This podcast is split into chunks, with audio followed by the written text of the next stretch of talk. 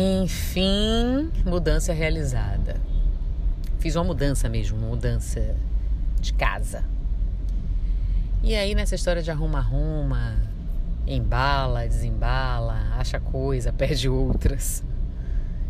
É, eu resolvi fazer uma bolsa com objetos pessoais e de uso. Né? E coloquei algumas peças, é, coisas de higiene, os documentos, né, carteira e tal. E fiquei três dias andando para cima e para baixo. E o mais impressionante disso tudo é que eu não senti necessidade de mais nada. Trocava de roupa, obviamente, né? Sabia onde estavam as roupas, que estão sendo as mesmas roupas nessa pandemia, estão sendo as mesmas roupas, estou realmente gastando roupa. E nunca mais disse, ah, não tenho roupa. Quando surge uma ocasião especialíssima, que agora são raras, e na minha profissão, né? Essas ocasiões estão atreladas a um trabalho e deixa de ser roupa e vira figurino. Aos profissionais que providenciam isso, então eu uso e devolvo, né? Já ali praticando desapego. Porque às vezes a gente se apaixona pela roupa e quer comprar, quer adquirir, aí negocia com a marca, ou compra mesmo da marca, tem um abatimento, enfim.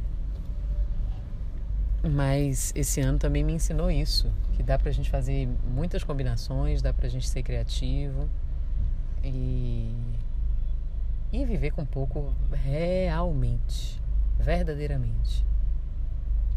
E com a experiência da mudança eu vi quanta coisa eu tenho, né? quanta coisa a vida já me deu.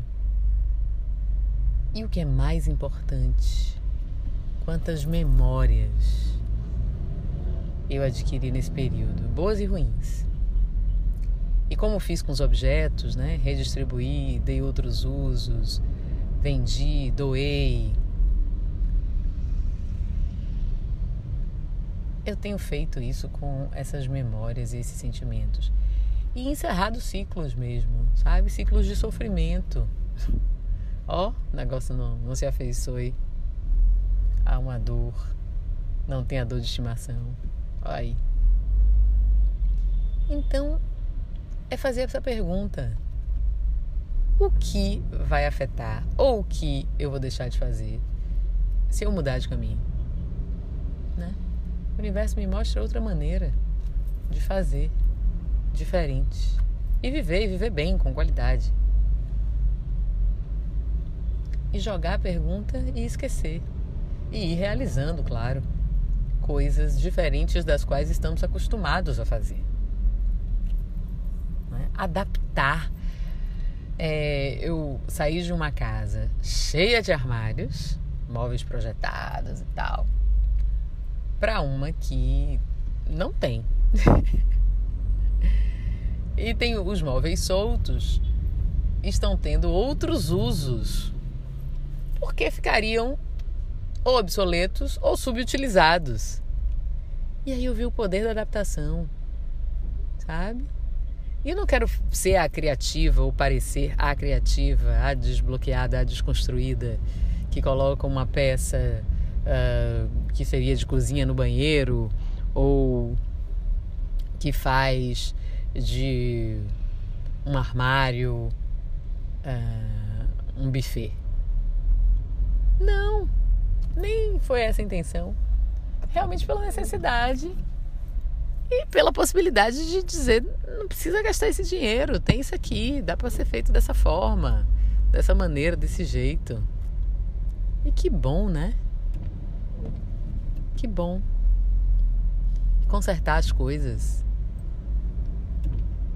Olhar as outras as coisas, as outras coisas de um novo jeito, de uma nova forma é, usar bastante as coisas e não as pessoas.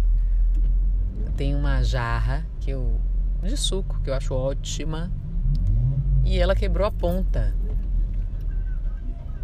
E, né? Vidro quebrado, tal, não sei o que, que, que faz, que, que não faz. O resto dela tá inteiro.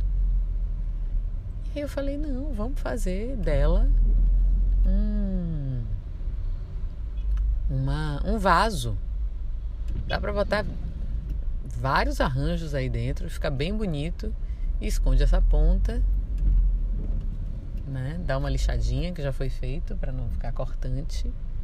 E ok, tá lá, bonito. Algumas pessoas vão dizer, ah, Rita, mas não é bom ter coisa quebrada em casa, joga logo fora, não sei o que. É óbvio que se quebrasse em 10 mil pedacinhos, a gente ia ter que ser essa destinação, né? O lixo, a reciclagem. Porque aí é, já é avareza, é outro sentimento. Mas o poder da adaptação. Eu verdadeiramente tenho entendido que esse é o caminho. A todas as circunstâncias que me são apresentadas, a todas as provas a que me submeto, a todos os caminhos que a bússola de mim mesma aponta, eu me adapto, sem sofrer. Sem sofrer. Eu sou Rita Batista e tá tudo a dar.